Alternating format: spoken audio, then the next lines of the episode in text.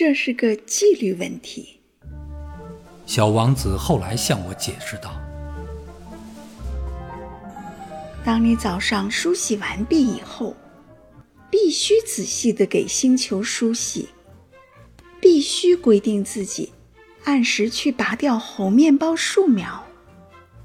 这种树苗小的时候与玫瑰苗差不多。”一旦可以把它们区别开的时候，就要把它拔掉。这是一件非常乏味的工作，但很容易。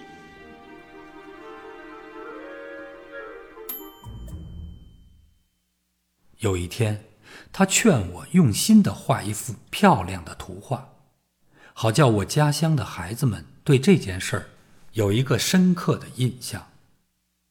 他还对我说。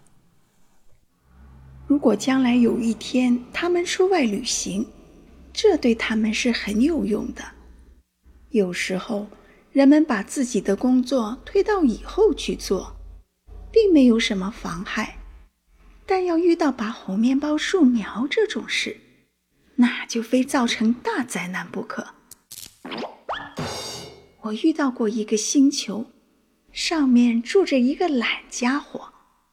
他放过了三棵小树苗。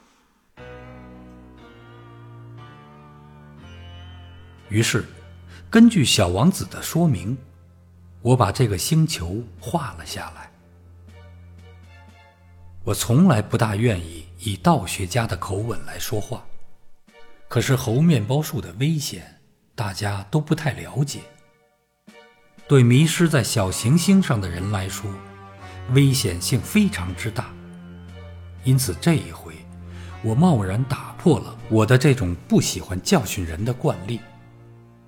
我说：“孩子们要当心那些猴面包树呀！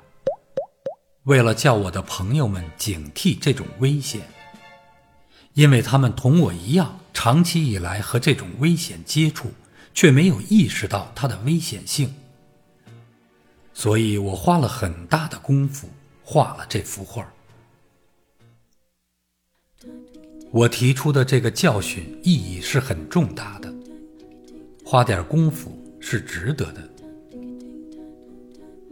你们也许要问，为什么这本书中别的画都没有这幅画那么壮观呢？回答很简单，别的画我也曾经试图画得再好一些，却没有成功。而当我画猴面包树的时候，有一种急切的心情，在激励着我。